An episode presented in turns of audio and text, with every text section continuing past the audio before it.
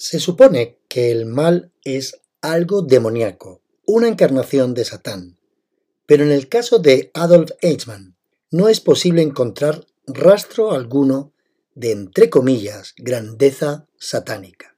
Según palabras de Hannah Arendt, él era simplemente incapaz de pensar.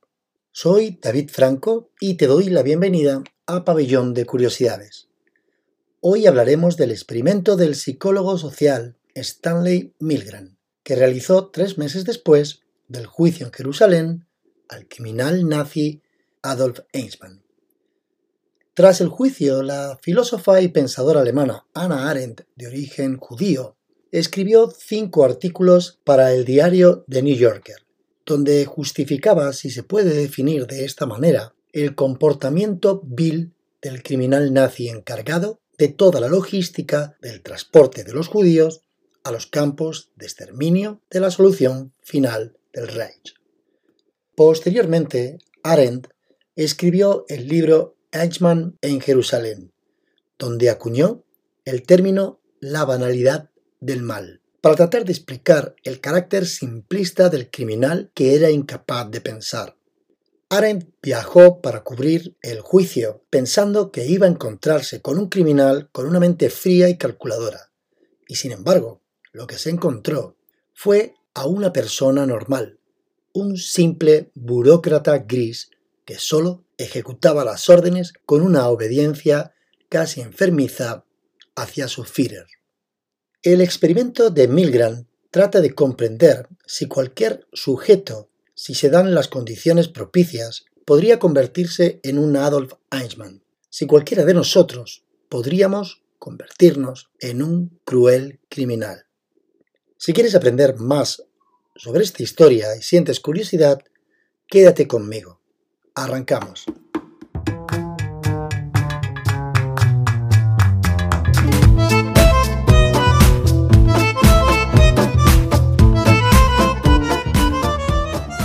Anna Arendt era judía y fue duramente atacada por el pueblo judío, de ser una judía antijudíos, que defendía a los nazis despreciaba a su propio pueblo. Pero nada más lejos de la opinión de Anna Arendt. Simplemente quería entender qué pasaba por la mente de un criminal como Eichmann. Según sus palabras, tratar de entender lo que pasa por la mente del criminal no es lo mismo que perdonar. Tratar de entender es la verdadera responsabilidad. Pero fue duramente criticada por el pueblo judío, que decía que no contaba con los 6 millones de mártires muertos por el exterminio de la maquinaria nazi. La propia Arendt estuvo en un campo de concentración detenida en un lugar brutal, aunque consiguió escapar. Describió al genocida de Eichmann como un payaso, un idiota al servicio de Hitler, que no tenía conciencia propia. Eichmann, por su lado, se limitaba a decir que no había hecho nada por iniciativa propia, que no tenía intención alguna, buena o mala, que solo había obedecido órdenes. Esta típica súplica nazi deja en claro que el mayor mal del mundo es el mal cometido por los donnadies, el mal cometido por los hombres sin motivo, sin convicciones, sin corazones malvados ni convicciones demoníacas, por seres humanos que se rehusan a ser personas. A esto es como se le conoce por el término que acuñó Arendt, como la banalidad del mal. Ana escribió que Eichmann ya no era capaz de hacer juicios morales. Esta incapacidad de pensar creó la posibilidad para muchos hombres comunes de cometer crímenes a una escala gigantesca que jamás había sido vista por el ser humano aunque el genocidio de Hitler se encuentra en tercer lugar de los dictadores más sanguinarios de la historia, solo por detrás de Joseph Stalin y del chino Mao Zedong. Pero estas son otras historias que hoy no vienen al cuento. Anna Arendt dijo que el mal no puede ser banal y radical a la vez. El mal es solo extremo, nunca radical Solo el bien puede ser profundo y radical. Pero el pueblo judío juzgó a Arendt por su arrogancia y por tratar de entender al criminal. El problema del mal se convirtió en el tema fundamental de su obra hasta el día de su muerte.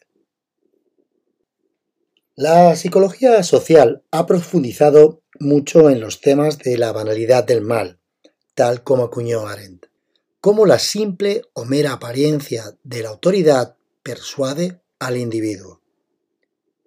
Tres meses después del juicio en Jerusalén a Adolf Eichmann, el psicólogo social Stanley Migran, profesor de la Universidad de Yale, realizó un experimento para determinar la obediencia a la autoridad se cuestionó si el argumento de los criminales nazis en los juicios de Nuremberg podría ser verdad.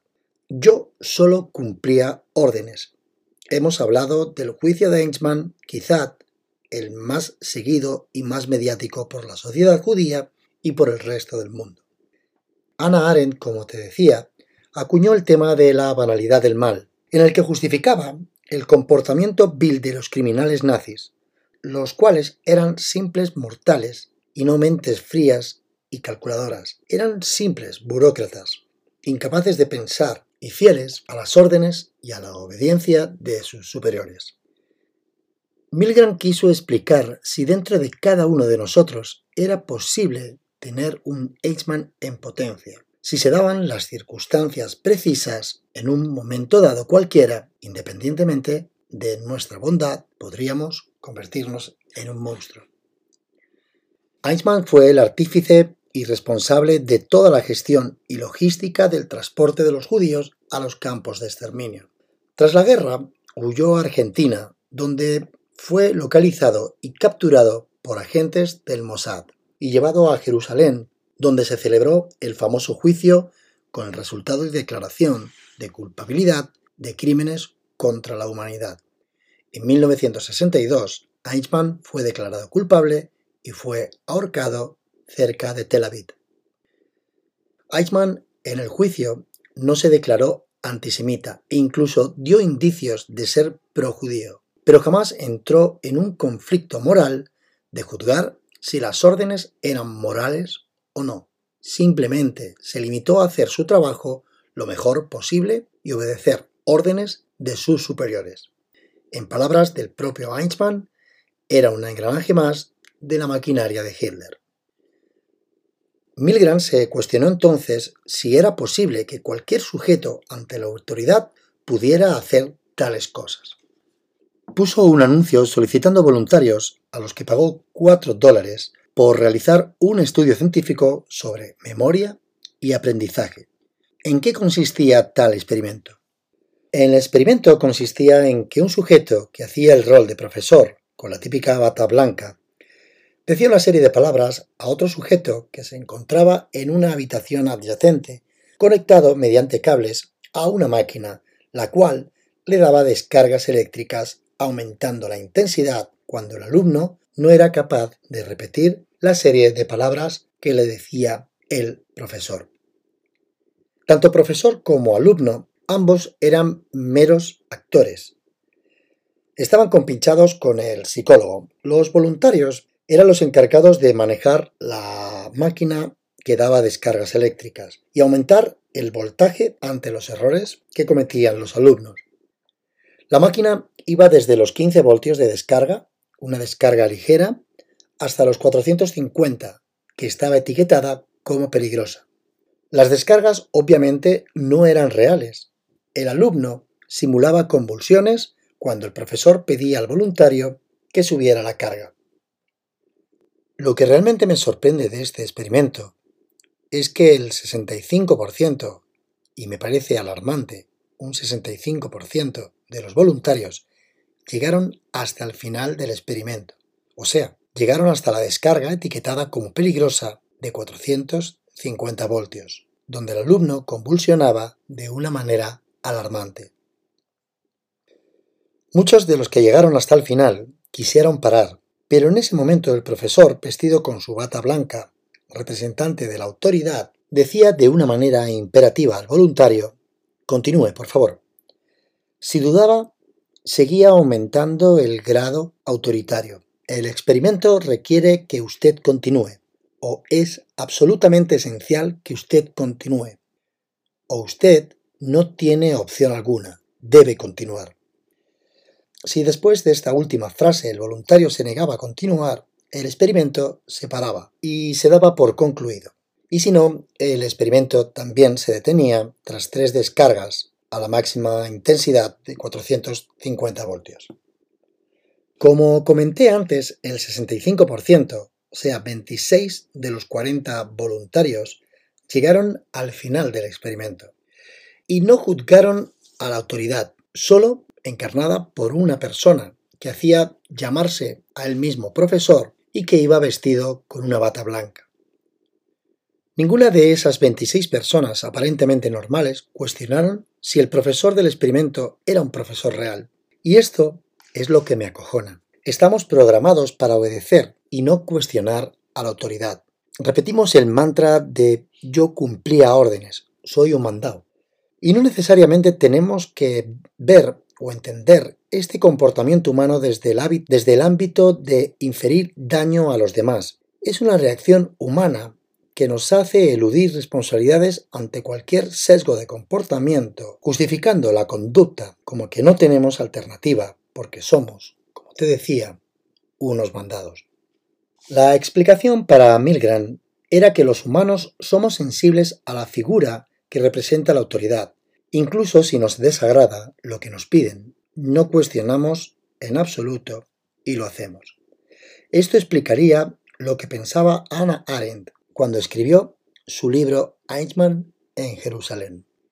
Aunque la verdadera realidad es que el psicólogo Milgram modificó y alteró los resultados manipulando los datos para obtener el resultado que él creía a priori real. Lo que choca aquí es que acertó plenamente con la respuesta del ser humano.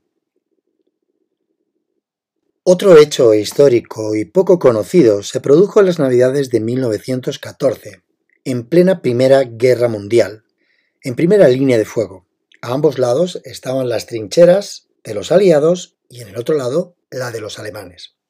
Fueron tan solo unas horas en las que un grupo de soldados decidiría de forma espontánea dejar la guerra de lado para confraternizar con el ser humano que se encontraba bajo el uniforme enemigo. Unas horas antes se limitaban a obedecer las órdenes de sus superiores y a disparar a diestro y siniestro a sus enemigos. En medio de ambos frentes había centenares de camaradas heridos y muertos por todas partes. Al llegar el día de Nochebuena del mes de diciembre de 1914, los alemanes colocaron varios árboles iluminados en los parapetos de las trincheras y empezaron a cantar villancicos populares navideños, a los que los británicos contestaron con otras canciones navideñas. El historiador Stanley Westraup, perdóname si no sé bien pronunciarlo, cuenta en su libro Silent Night cómo alemanes y aliados solo por unas horas abandonaron sus puestos y fueron seres humanos racionales. Los soldados de ambos frentes compartieron cigarros, comida y vino, e incluso intercambiaron fotos de sus seres queridos, con la promesa de que si caían muertos en el frente, hicieran llegar las fotografías y las palabras de amor y cariño a sus familiares. Cada bando ayudó al contrario a cavar tumbas y enterrar a sus camaradas. En medio de esta contienda, se llegó incluso a jugar unas pachangas al fútbol entre alemanes ¿te imaginas? Y los británicos. Nadie quería seguir con la guerra, pero sus superiores sí. Al enterarse estos, prohibieron a sus soldados nuevos acercamientos al enemigo. Al día siguiente se reanudaron los combates y la sinrazón, y ambos frentes, que habían confraternizado e incluso intercambiaron botones de sus uniformes, volvieron a obedecer las órdenes de sus superiores de la autoridad y volvieron a ser enemigos. Hay miles de documentos que atestiguan esta tregua improvisada, aunque parezca increíble de creer. Y hasta aquí el episodio de hoy. Espero que te haya gustado.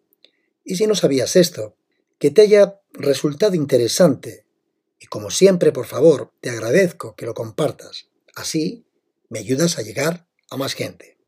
Nos vemos en el próximo capítulo y que no se te olvide ser feliz.